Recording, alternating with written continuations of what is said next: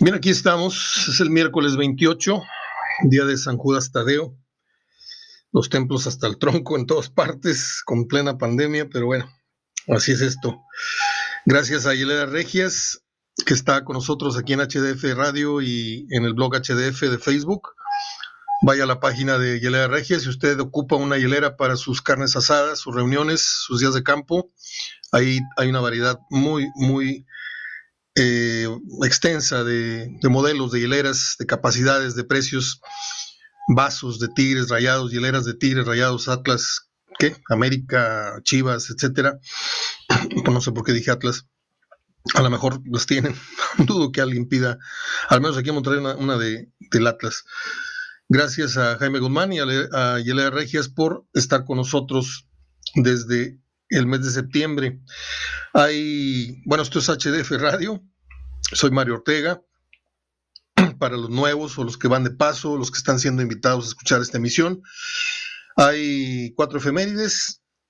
Eh, el cumpleaños de Julia Roberts es lo más destacado. Estaremos pues surfeando en algunos de sus títulos, algunas de sus películas más relevantes, más taquilleras.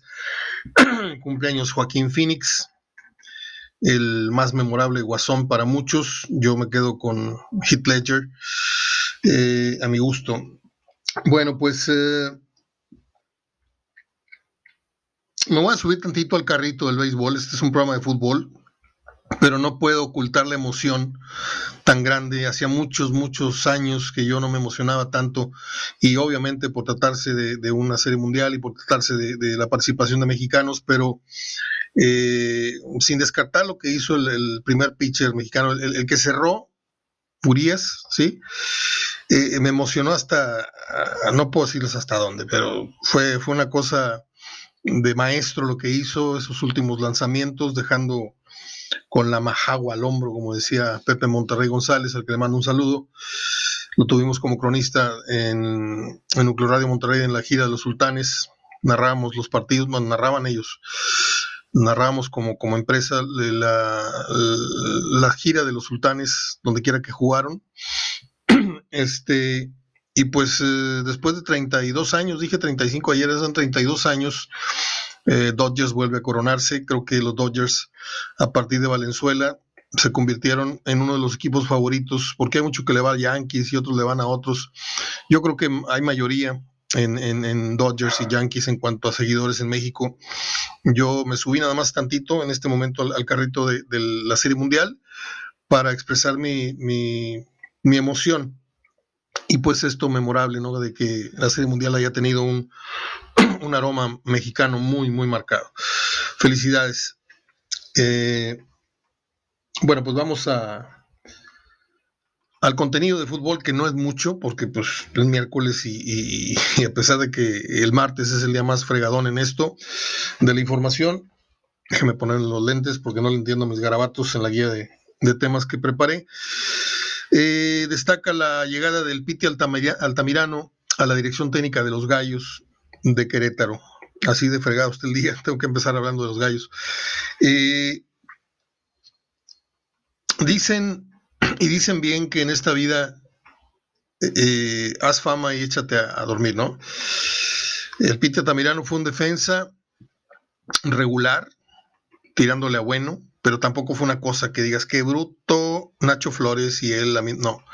Fue un defensa muy entrón, de mucho carácter, que en esto de la fama que les digo, metió algunos goles de tiro mm, directo, porque le pegaba muy fuerte al balón, pero yo le invito a usted a que me diga si hay algún video en donde destaquen 30, 40, 50 goles de, del Piti como para decir, no, uno de los mejores cañoneros. O sea, esto y lo de Filiful a mí me crea mucha, mucha bronca porque pues eh, sí se paraban frente al balón y le pegaban como patada de mula la pelota, pero ¿cuántas de esas fueron realmente efectivas?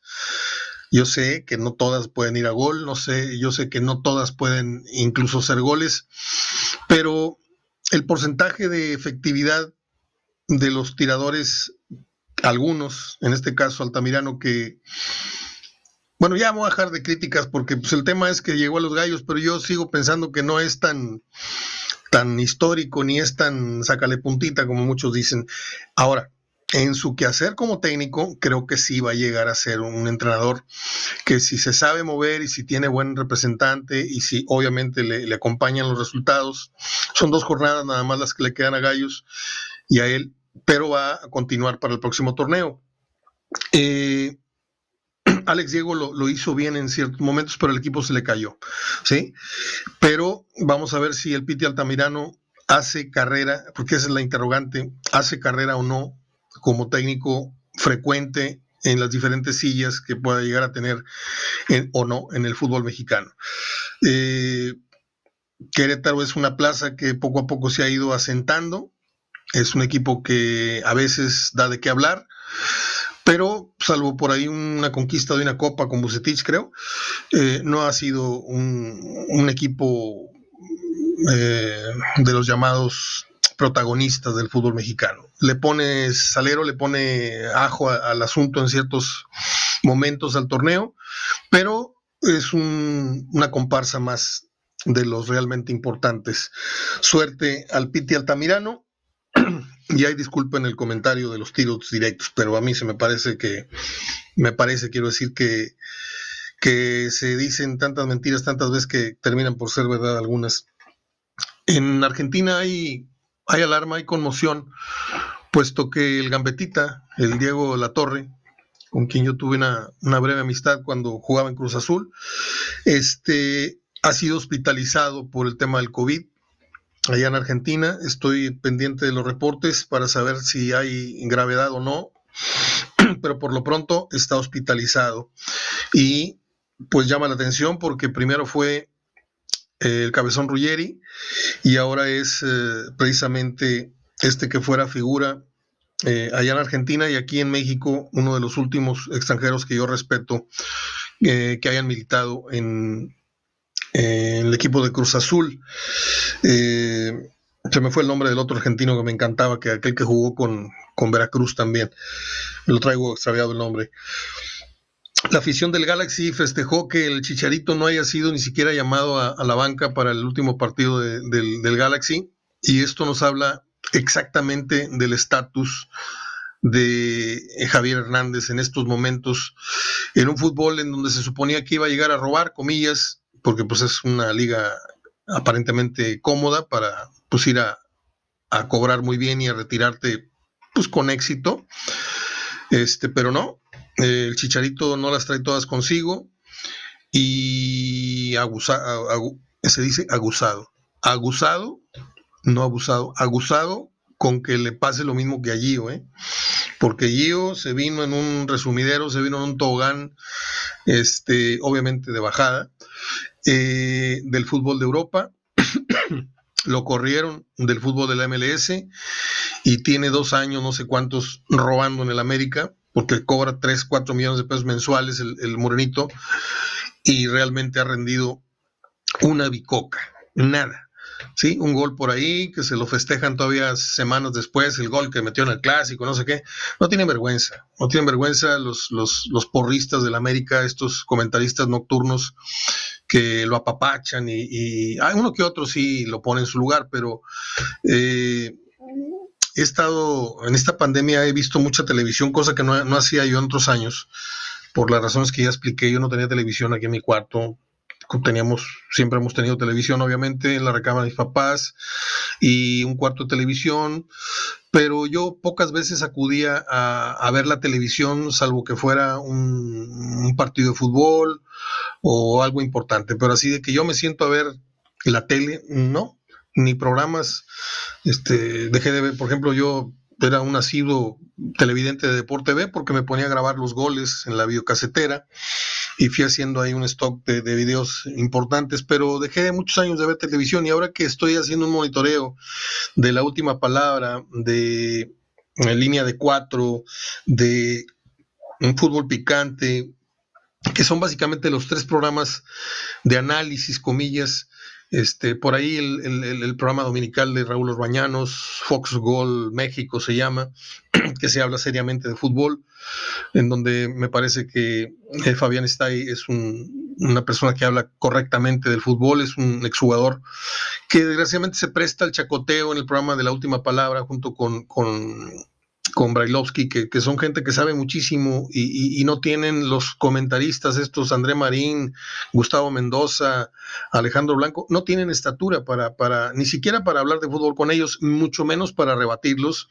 ni mucho menos para faltarle el respeto, como insisto, y ya lo he dicho en varias ocasiones en, en, otros programas, eh, le faltan al respeto al jugador, se mofan de ellos, este, ahí el más seriecito, el que no entra mucho al debate eh, y no se meten mucho con él es con Alex Aguinaga y con García con ellos no hay tu tía, sí, pero al ruso ya lo agarraron de payasito, a Fabián Stay, pues a veces, eh, pero se defiende, pero le digo, haciendo un monitoreo de los programas nocturnos, pues me doy cuenta que, son descaradamente, descaradamente localistas, ¿sí? Para ellos, eh, los programas, la, pauta de los programas, y, esto no ocurre aquí, ¿eh? porque tengo ya 10 minutos y no he hablado ni de tigres ni de rayados, ¿eh? Ojo, porque si estoy hablando de esto es porque yo primero me hago una revisión, eh, hago un, un, examen de conciencia periodística y digo, ¿no estaría haciendo yo lo mismo? Sí, eh, predomina el comentario de Tigres Rayados en este programa, pero tratamos de no ser tan descaradamente inclinados en el contenido, ni mucho menos ser eh, apapachadores de ninguno de los dos equipos locales.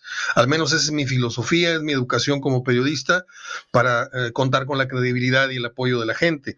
Pero si tú te pones a ver un programa nocturno de los ya mencionados, eh, el pan de cada día es eh, Memochoa, es este, las Chivas, es JJ Macías, es, el América con muchos lesionados, qué, bárbaro, cómo han hecho mucho, el Piojo Herrera es lo máximo o no es lo máximo, este, el América mm, ha hecho demasiado con muy poco, y, está bien, tocar el tema de, de vez en cuando está bien, pero oye, abrir el programa y al otro día hablar de lo mismo y de lo mismo y, las Chivas y no sé qué y el América y el Cruz Azul y, vamos a, cargar en hombros al Cruz Azul y luego ya que anda mal vamos a matar al Cruz Azul o sea eh, son son carniceros del comentario y son apapachadores por no decirles de otra manera la ya sabe usted qué botas para decirlo educadamente de ¿y por qué?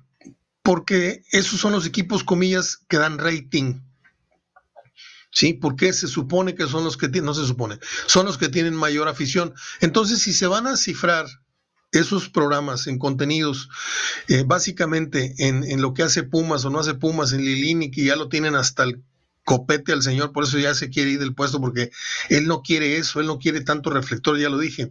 Si se van a, basar nada más eh, eh, eh, en, en, un 70% del contenido de toda la semana en hablar de América, Chivas, Pumas y Cruz Azul, pues entonces que no transmitan los programas a nivel nacional. Es como los noticieros estos que nos llegan por la televisión o por la radio, eh, aquí en Monterrey, Radio Fórmula, Radio Red, Radio Esto, que se ponen a hablarnos de, del tráfico del periférico. Y uno como escucha en la tarde y estudia, ¿a mí qué me importa eso? ¿Sí?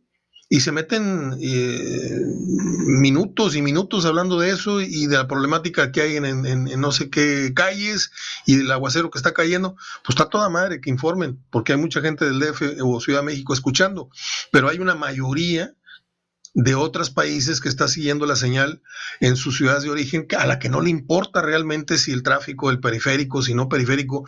Entonces ahí es donde los criterios eh, editoriales eh, denotan la, la, no sé si falta respeto, pero la poca importancia que le dan al escucha y al televidente de otras regiones, ¿sí? Insisto, se vale. Si, si van a hacer un programa eh, pro y, crítica hacia los equipos cuatro grandes supuestos del fútbol está bien. El que lo quiera ver, que lo vea. Eh, pero ¿dónde dejan a, Monterrey, a Tigres, a León, a, Santos, esto, sí le tiran su florecita a León, obviamente Fox pues tiene los derechos y se la pasa entrevistando a Ambriz y se la pasan entrevistando a, Navarro y se la pasan entrevistando, sí, porque tienen que promover sus transmisiones, ¿no? Eh, pero yo pues pensé que con el paso de los años eh, íbamos a tener mejores analistas, íbamos a tener mejores cronistas. Y le digo algo, estoy sumamente decepcionado, no sé usted, eh, uno revisa la baraja de los que te narran los partidos y, por ejemplo, estoy muy, muy sorprendido. Eh, hablando del béisbol que, que, acaba de pasar, porque yo no hice comentario alguno, vi todos los partidos de la Serie Mundial, algunos del playoff, y no toqué para nada a Toño Valdés ni a Burak, al cual le tengo un respeto, porque sabe mucho ese, ese, San Luisino. Este, pero me, me, clavé en ver la señal de Fox Sports.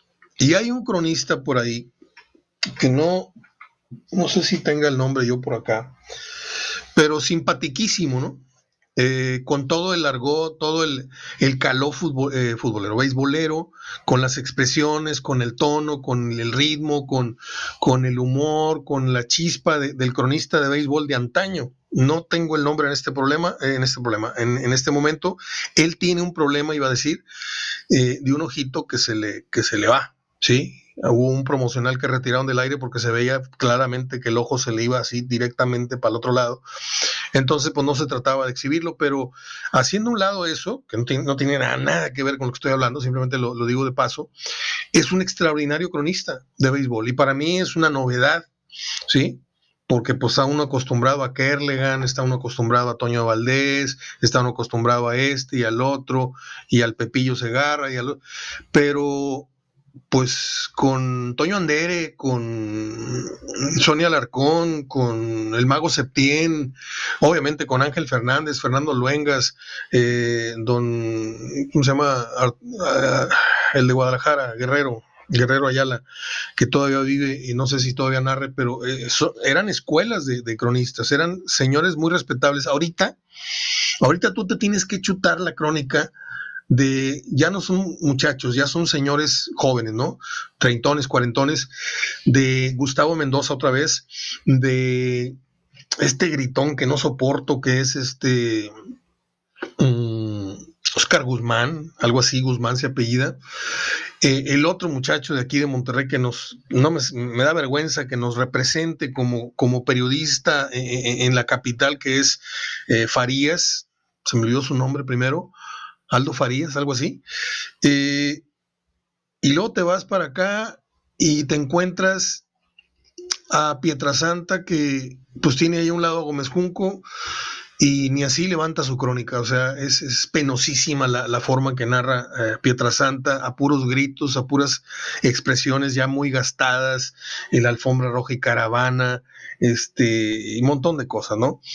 Eh, yo, insisto, yo pensé que a mis 60 casi años iba a llegar eh, a la par o si iban a estar cocinando a la par de mi edad cronistas eh, como Raúl Pérez, por ejemplo, que es un señor que tiene todo el, envase, todo el estilo, todo el tono, todo lo necesario para hacerte un partido más emocionante de lo que ya es, o incluso hacerlo interesante cuando no es tan interesante, que no es lo mismo que estar contando mentiras ni hacerte el chistoso durante un partido eh, aburrido como lo tratan de hacer el Kikín, como lo trata de hacer Samuel Gini, o como lo trata de hacer este, o sea, yo voy a respetar en este momento, le, quiero aclarar que estoy hablando de los cronistas, no estoy hablando de los analistas. Los analistas también son algunos, pues así como que muy cuates del, director de deportes, por eso están ahí. El Kikín Fonseca, quién fue el Kikín Fonseca para estar diciendo quién es y quién no es en el fútbol mexicano, cuando él realmente,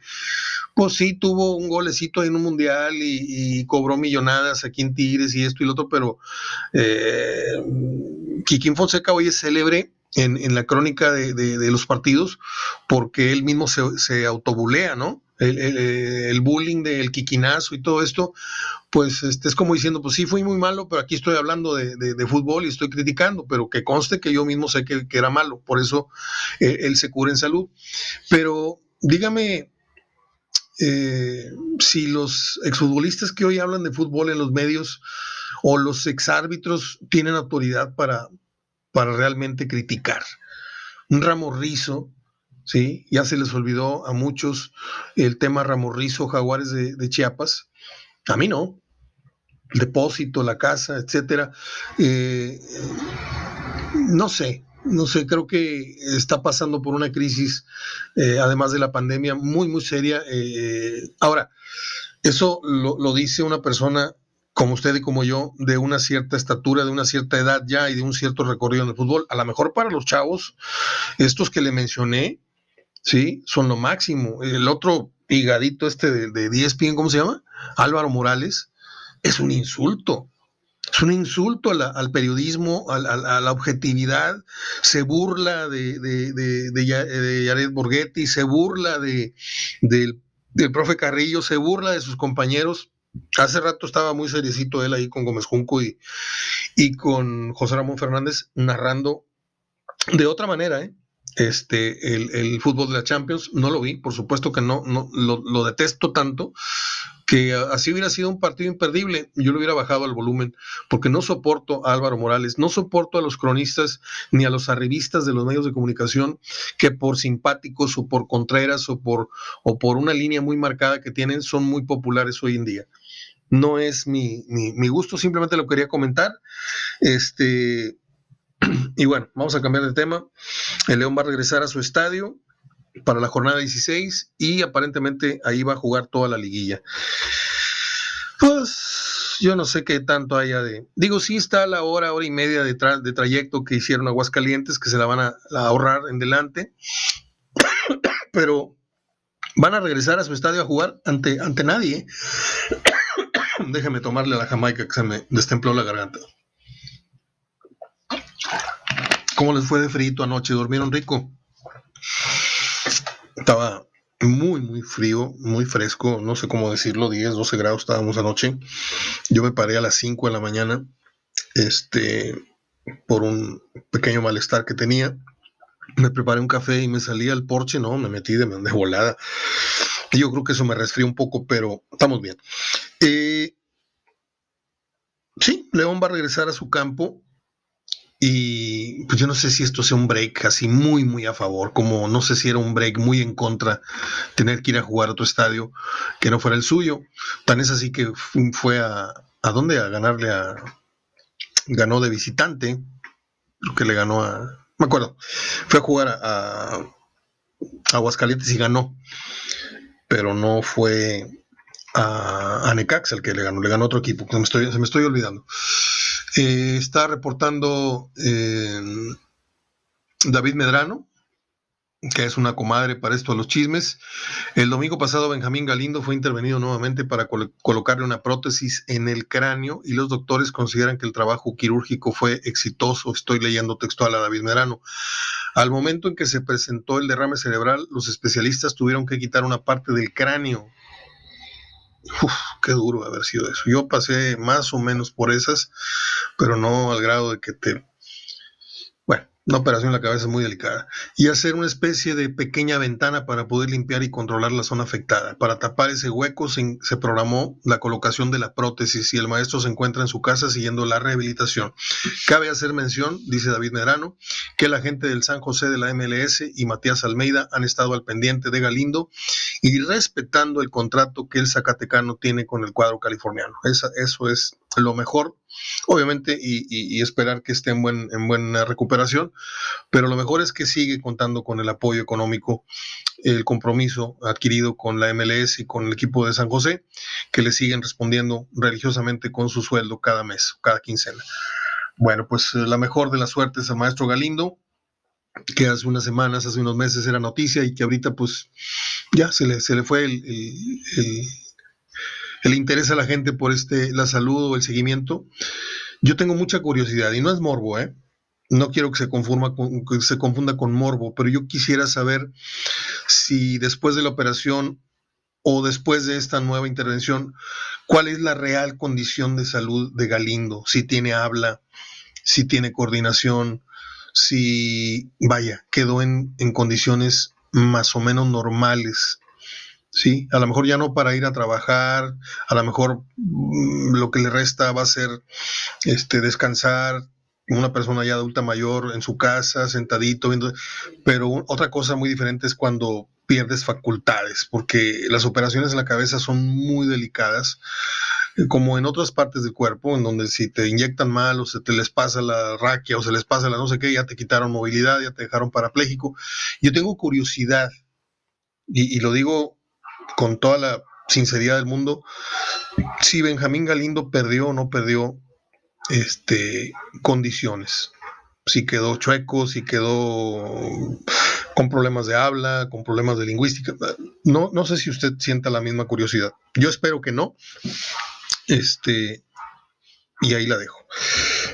bueno, pues eh, navegando para tener temas medianamente interesantes que platicar con usted, eh, aparece un reportaje por ahí en redes de Daniel Osorno aquel jugador que con la Volpe en el Atlas llegara a tocar los cuernos de la luna en el fútbol mexicano, eh, como un delantero muy interesante, como un muchacho, un extremo que tenía gol, que tenía dribbling, que se castigaba mucho en la cancha no era el que se quedaba ahí arriba parado levantando la mano pidiendo la pelota, no, él, andaba, iba y venía, eh, la Volpe lo exigía mucho eso de, sus jugadores en esa etapa, fue seleccionado nacional, ganó por ahí una copa no sé qué, una copa oro, una copa no sé cuánto, este, y le voy a contar algo, mm, tuvimos muchos conocidos, no puedo decir amigos, porque es pues, una palabra de otro, de otro tamaño, pero en el fútbol tuvimos mucha relación con muchos futbolistas y con uno de los futbolistas que más llegué a tener contacto y comillas amistad fue con Daniel Osorno. Tan es así que llegué a, llegué a, tener cerca de ocho camisetas diferentes de Osorno. Cada vez que venía me la daba. Ya ni, ni siquiera era, ni siquiera era necesario pedirle la camiseta. Cuando yo llegaba a la concentración del Atlas, para la entrevista con la Volpe, ya fuera en la noche o en la mañana siguiente almorzar con él, eh, pues hacía contacto con él cinco minutos, nos dábamos un abrazo, ok, mañana, ¿a qué horas? A las 11, a las 12, a la 1, ok, bye. Y luego me iba al lobby y ahí andaban los del Atlas y saludabas a Juan Pablo, mm, a otros jugadores con los que también tuve tuve ah, ah, no nada más la, entrevista, sino pues platicábamos ahí 10, 15, 20 minutos de pues, los centros nocturnos de acá, de qué se hace acá, o, esto, lo otro, oye, cómo se vive, eso, platicar, ¿sí? No necesariamente de fútbol. Y con Osorno nos sentábamos en los sofás ahí en el Caron Plaza, ahí en el lobby, y empezamos a platicar, a platicar, a platicar, a platicar, un muchacho muy simpático, y me da risa porque me decía, espérame tantito, ahorita vengo voy al cuarto. Dije, no, pues este va a tirar la piedra o, algo, ¿no? Va, al baño, No, regresaba con una bolsa y, me la daba así como que en secreto. Me decía, ten, métela a tu maletín. Y ya la metía y llegaba yo a la casa y era la camiseta con la que iba a jugar mañana, ¿no? Una de las dos o tres que traen ellos de reserva. Muy amable. Se retira Osorno. Y, y bueno, viene un shock muy fuerte para el futbolista.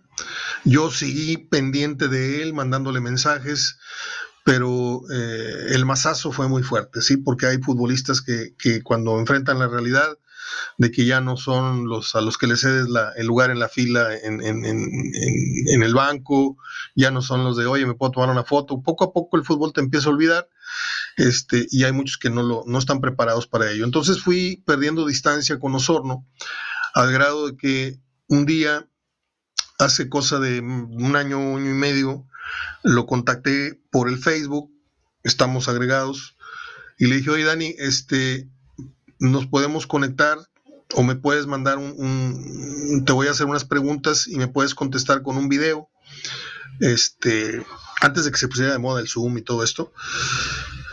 Y me dejó en visto. Y le volví a escribir y me, volvió a dejar en visto y dije, no, sabes que ya lo perdí. Pues resulta, resulta de que estamos por llegar a 30 minutos y se va a cortar la grabación. Entonces antes de que esto pase, déjeme hacer yo el corte y seguimos platicando de esta, de esta novela que les quiero contar de Daniel Osorno, que es, no es novedad para muchos, ¿eh? pero sí es sorprendente cómo el dinero se va a la basura si no lo sabes cuidar. Esto es hablando de fútbol. Es el miércoles 28, día de San Juditas. Ahorita voy a hablar de San Judas. El templo de San Judas estaba a 250 pasos de mi casa, donde yo nací, en 15 de mayo, entre América y Miguel Nieto. Fue mi templo durante los primeros 11, 12 años de mi vida. Regreso.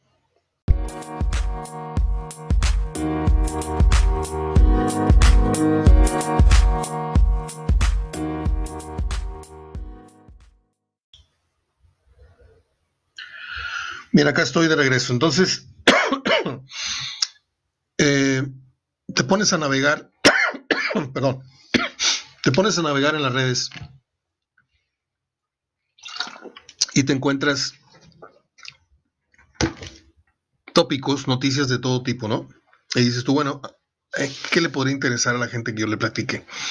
Y dije, bueno, Daniel Osorno, ¿por qué? Porque tuve una cierta, un cierto acercamiento varios años con él. Eh, Confiesa Daniel Osorno que llegó a tener hasta 10 millones de dólares invertidos, o sea, eh, guardados.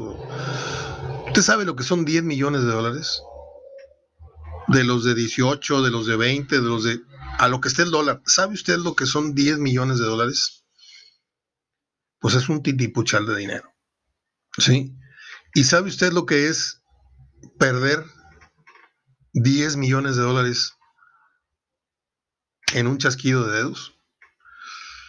Cuando Osorno se metió a esto de la, de la banda esta de, ya sabes, son como 16 músicos, ¿no? El del trombón, el de no sé qué, el de las trompetas y estas bandas sinaloenses, eh, salió con su, con su grupo que se llamaba Pura Caña, ¿no? Hasta se hizo un tatuaje y me pidió a mí que no, le dije, yo no le entro a los tatuajes, perdóname. Y le di una ayuda, le di unas ideas para la, la cuestión de la promoción, etcétera, no me las tomó en cuenta. Él me dijo que ya tenía un asesor de mercado, que ya le estaban manejando la imagen, que esto, que el otro. Le dije, oye, tus videos son muy malos, necesitas. Ah, sí, ok, está bueno, lo que tú digas, tú eres un experto, ok, se burló de mí. Dije, está ok. Y hoy viene confesando Daniel Osorno que se quedó totalmente en la calle. O sea, yo si tuviera un millón de dólares, ese no se lo acaban ni mis bisnietos porque habría una instrucción, porque había habría una dirección de cómo se tiene que distribuir y cómo se tiene que gastar e invertir ese dinero. Pero este, este futbolista gana tanta plata hoy día. Mire, le voy a contar una anécdota adjunta a esta. En paz descanse, don Fernando Arredondo, que fue directivo de Monterrey por muchos años. Este, pues él tenía una gran amistad con mi papá y a mí me conoció desde de, así, de huerco, ¿no? De cinco o seis años. Este, él trabajaba aquí arribita donde yo, donde yo vivo, estoy en una loma, la colonia Loma Larga, y arriba está, o no sé cómo se llama ahora, pero estaba Seguros Monterrey. New York Life, algo así. Entonces un día, en el cerrito, se me acerca don Fernando Redondo, que me escuchaba todas las mañanas, me decía, oye, qué buen programa, esto, lo otro. Eh, ah, muchas gracias, don Fernando. Me dice, ¿y no te interesaría ser agente de seguros? Le digo, la verdad, mm, ¿por qué? No le quise decir no, pero le dije, ¿por qué? Es que con la facultad que tienes tú para hablar y para esto, para lo otro, le podrías vender muchos seguros a mucha gente y sobre todo en el medio del fútbol. No estoy hablando necesariamente de los del Monterrey, porque esos ya están cubiertos todos. Yo me los escabeché a todos, dice. Este, pero fíjate lo que ha hecho Lalo Moses. Lalo Moses es el vendedor de seguros más reconocido que hay en el fútbol mexicano. Ya luego detrás de él vinieron muchos que lo quisieron imitar y me convenció. Entonces para ello tuve yo que hacer un curso de dos semanas, de las 8 de la mañana a las 6 de la tarde, aquí arriba en las oficinas, la cosa más aburrida del mundo. Pero debo de admitir que para otros efectos, que no necesariamente seguros, eh, para vender otro tipo de, venderme a mí mismo, vender algunos patrocinios que me, hagan favor de agregarse, me ha ayudado a, tener ciertas herramientas para, para entender mejor la mercadotecnia. Este, y no, no se me dio. Le dije, ¿sabe qué, don, don Fernando? Esto me crea un conflicto de intereses porque a mí el futbolista me permite el acercamiento, me va con el tiempo confiando, confiando ciertas cosas, desde el teléfono particular, desde aquí vivo, si quieres le que andes por acá, ven a saludarme, comemos, y poco a poco yo voy tejiendo esa telaraña, le digo, pero cuando el futbolista de no, eh, siente, detecta que tú lo estás viendo con cara de billete, ahí se te hace para atrás. Cuando tú cometes el error de decirle, oye, hay un amigo que anda vendiendo un terreno, güey, para que hagas un, un edificio de apartamento Ah, sí, ok. Ya están muy toreados.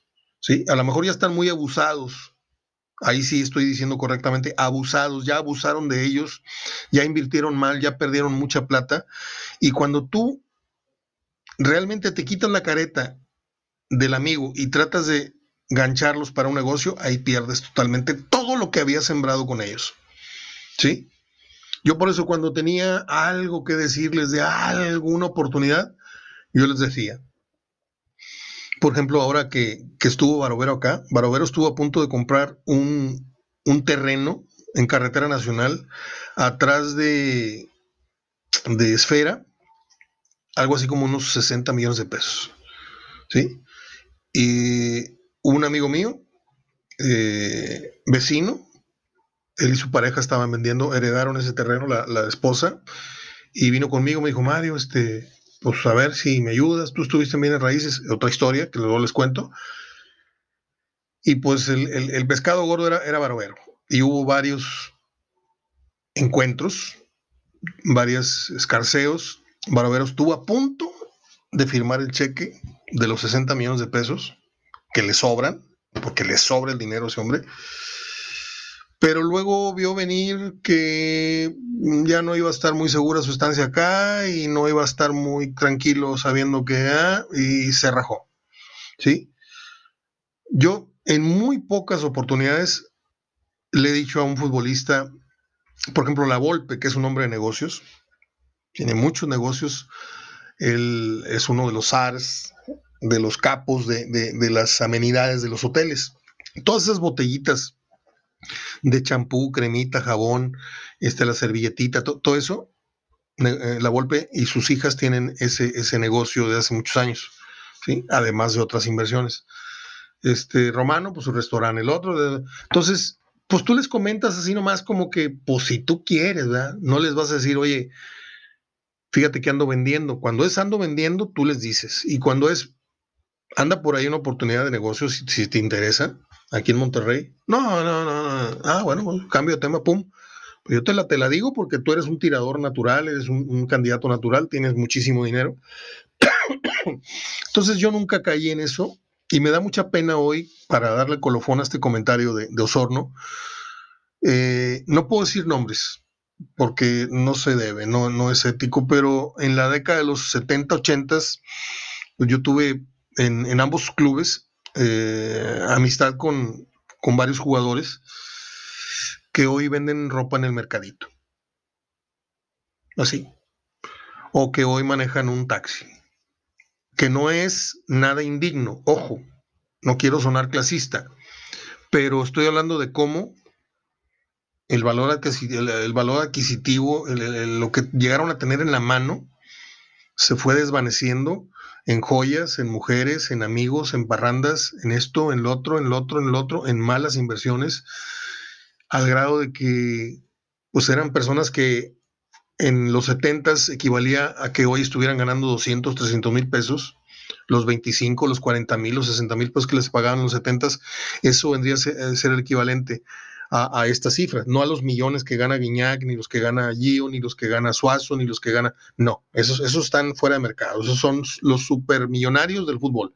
No les hablo de los que vienen abajito, los de la clase alta media del fútbol, no de los de la alcurnia. Y me da mucha pena porque, pues, yo tengo por costumbre, no me, no me da vergüenza, cuando no había pandemia, me paraba los sábados, me echaba un baño, y me gustaba ir a, explorar mercaditos. ¿Por qué? Porque te encuentras un disco de no sé qué año, porque te encuentras no sé qué cenicero, te encuentras no sé qué por figura para decorar tu cuarto. Compré una alcancía del hombre araña espectacular, que es mi ídolo. y, es una alcancía de medio cuerpo, pero que es una figura espectacular de un plástico muy sólido y me costó 100 pesos y, yo la vi en las tiendas, la vi en 700.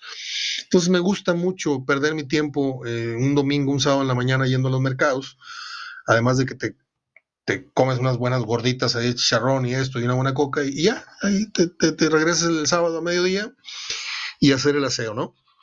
Eh, déjame ver cuánto tiempo llevo. Mm, bueno, después les sigo contando. No sé, no sé si realmente estoy haciendo un programa del interés de la gente. Yo trato de, de ahondar en ciertos recuerdos, en ciertos temas.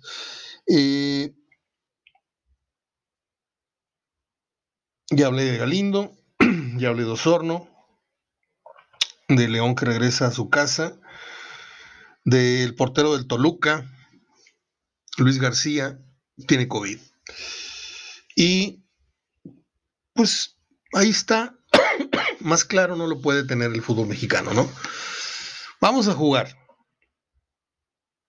Vamos a volver a jugar. Perfecto. Sin gente, para que no sea tan descarada la cosa. Y luego con gente, que ya está pasando.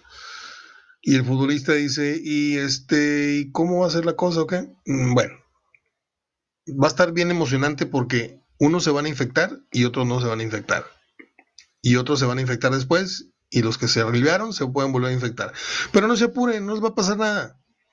Casi les puedo asegurar que los dueños de los balones le están diciendo al jugador, no te mortifiques, hombre. A todos nos va a dar. Te vas a contaminar, pero no te va a pasar nada. Sí. Ok, aquí lo mismo lo, hemos dicho. Puede ser que no te pase nada. El porcentaje es muy, muy, muy, muy bajo de los que realmente se ponen mal. Pero tu, tu, tu familia, puede responder, tú puedes asegurar que tu salud por ser un deportista, que no, que no garantiza nada, pero ¿y mi señora? ¿Y mi suegra que vive conmigo? ¿O mi abuelita? ¿O mi mamá? ¿O mis hijos? ¿O mi...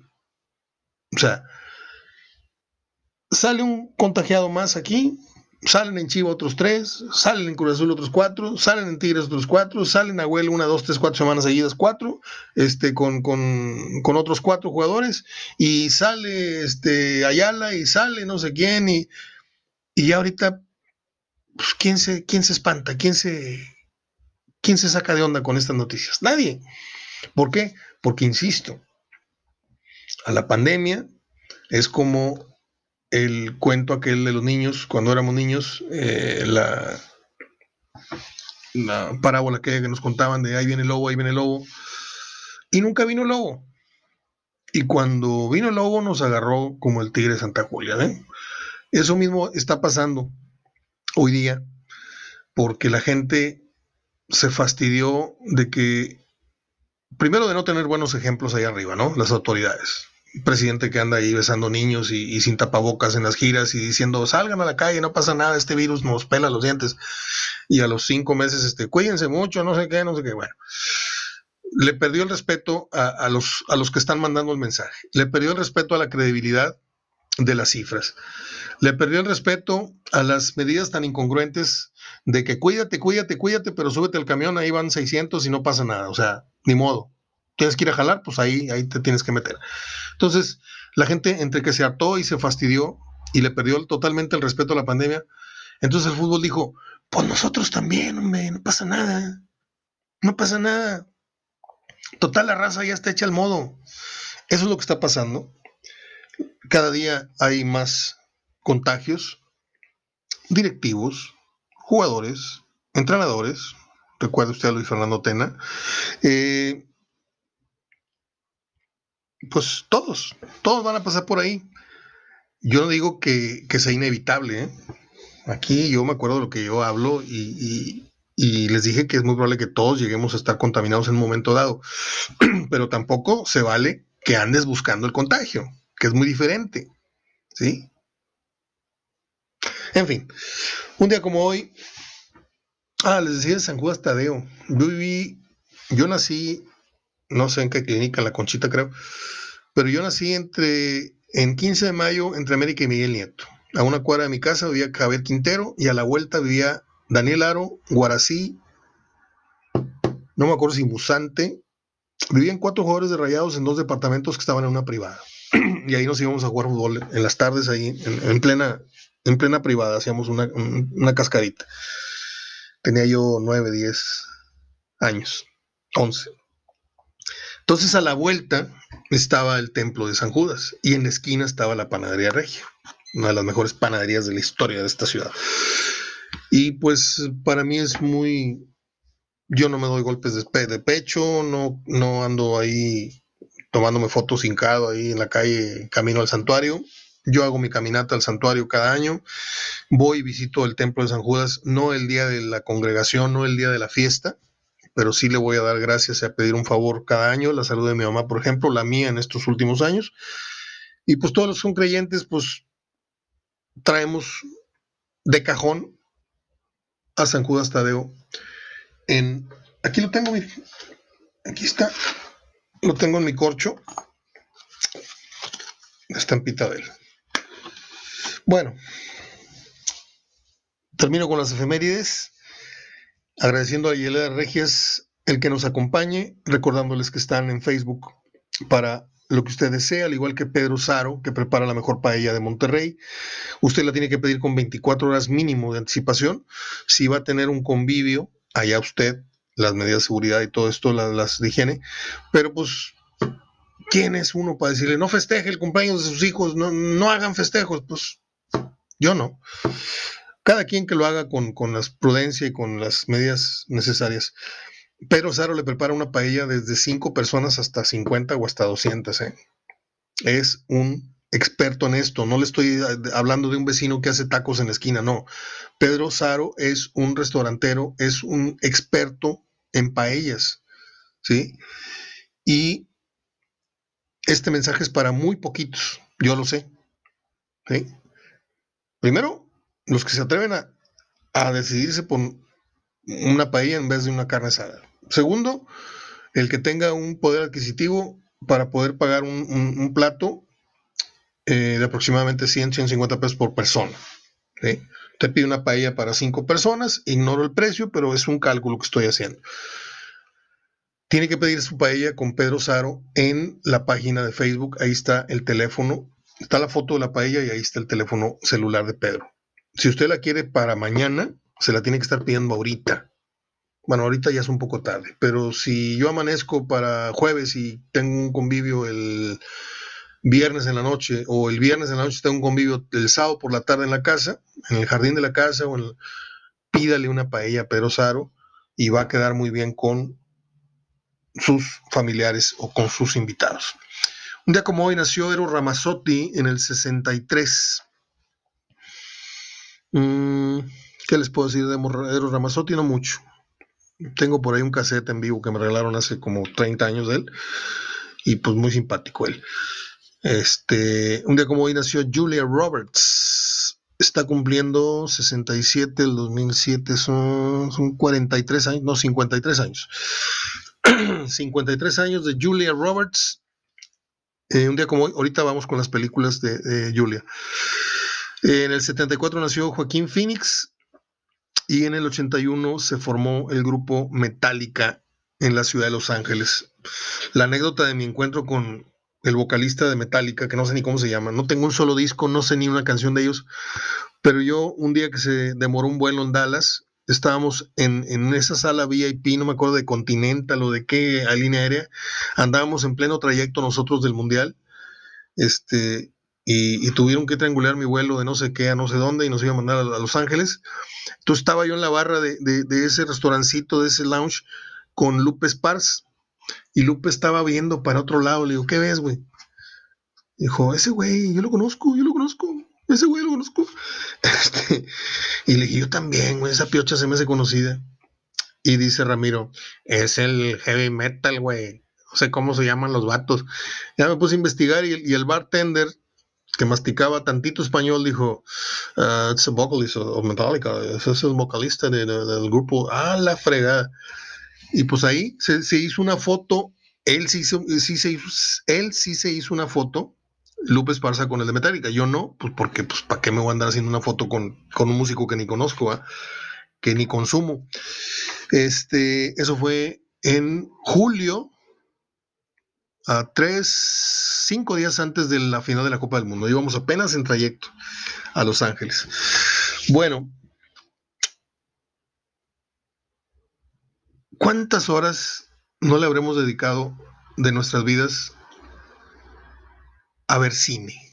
Usted se ha puesto a, hacer ese ejercicio, porque yo, usted conoce esa, esa regla de tres, ¿no? De cuántas horas hemos dormido en la vida, si dormimos ocho horas diarias, y tenemos tantos años, nos hemos pasado eh, un tercio de nuestras vidas dormidos, un tercio de nuestras vidas trabajando y el otro tercio, ¿qué hacemos?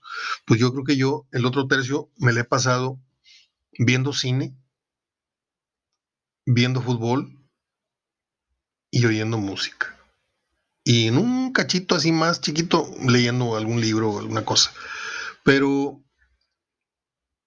yo no sé si es el mejor tiempo invertido, pero eh, porque de repente te pones a ver las películas que has visto de ciertos artistas y tú, no, es que esta no la debe haber visto, ya en cuestión de ahorro de tiempo, ¿me entienden?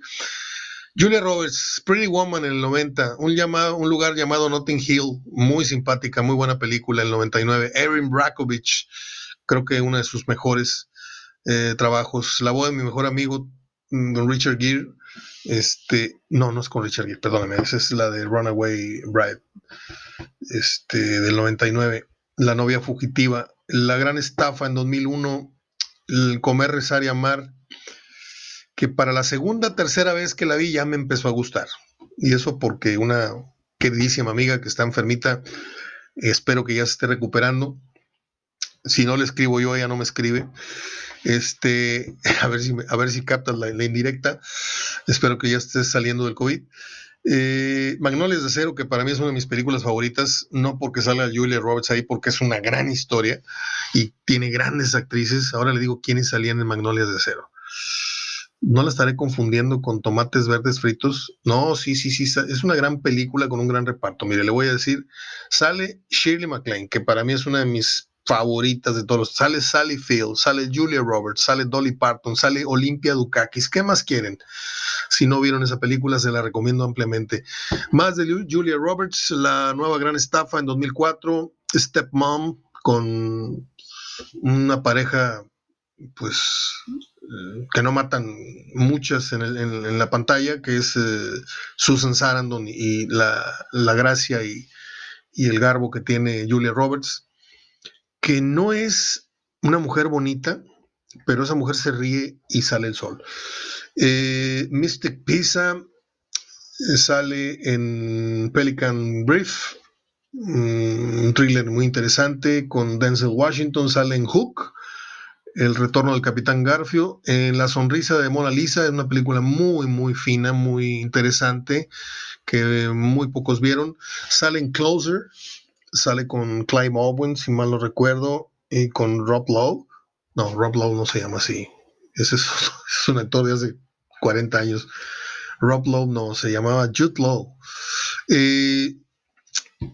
¿Qué más le puedo contar? Que tiene un montón de películas. Ha hecho varias con, con Tom Cruise. Con Tom Cruise, perdón. Con, con, con Tom Hanks. Se me brincan los cables, perdóname. Ahí hizo una, un thriller muy bueno, El Maestro del Dinero, con George Clooney. Me encanta esa película. Cuando la agarro en la televisión no la puedo dejar de ver. Hizo Flatliners, Línea Mortal, con Keith Sutherland. Hizo mm, El Poder del Amor. No me acuerdo cómo se llamaba este actor, creo que ya se murió. No, no, el, el que se murió fue el de de Tornado, Bill Paxton. Eh, hizo, hizo muchas. Y lo más triste es que casi las he visto todas.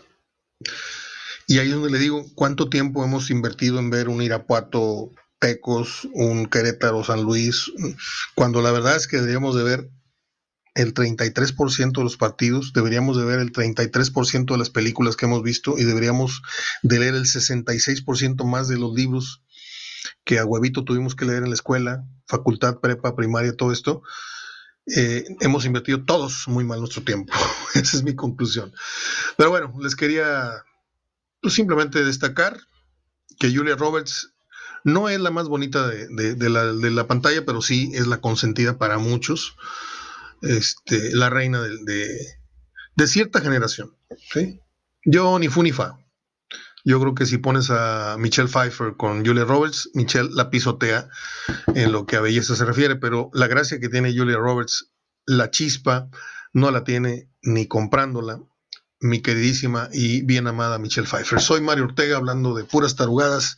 Al final, hablé de San Judas, hablé de las hieleras, hablé de Eros Ramazzotti, de Julia Roberts, de Joaquín Phoenix, hablé de la anécdota de el grupo Bronco de López Parza con Metallica, ahí estuve yo de colado. Eh, hablé un poquito de Julio Urias, la emoción que me puso la piel de gallina ayer, de la llegada del Piti Altamirano, que no era tan bueno como dicen tirando tiros libres, del COVID de Diego Latorre, que está hospitalizado en Argentina, la gente está muy, muy al tanto allá. Eh, de la afición del Galaxy que está feliz de que el Chicharito no haya jugado y que no quieren que vuelva a jugar porque lo, eh, dicen que está hecho una vaca, con todo respeto para las vacas. El portero de Toluca, Luis García, les dije que tiene COVID y les dije que eso al fútbol mexicano le importa un bledo. Estoy hablando de los federativos, estoy hablando de los directivos. ¿sí? Son riesgos ya calculados, según ellos, por ellos. El León que va a regresar a su casa. Daniel Osorno que de 10 millones se quedó en canicas. Y del el maestro Galindo que ha sido intervenido nuevamente. Creo que, pues, sin querer queriendo, ahí sacamos 56 programas, 56 minutos casi de programa. Les dejo un abrazo de gol. Gracias Jaime Guzmán, Yeleda Regias, gracias Pedro Saro y gracias a ustedes por escucharme. Mañana el simulacro de viernes, jueves, para ir preparando nuestro fin de semana. Cuídense mucho. Abrazo de gol. Hasta mañana. Como diría Lupe Esparza. Hasta mañana.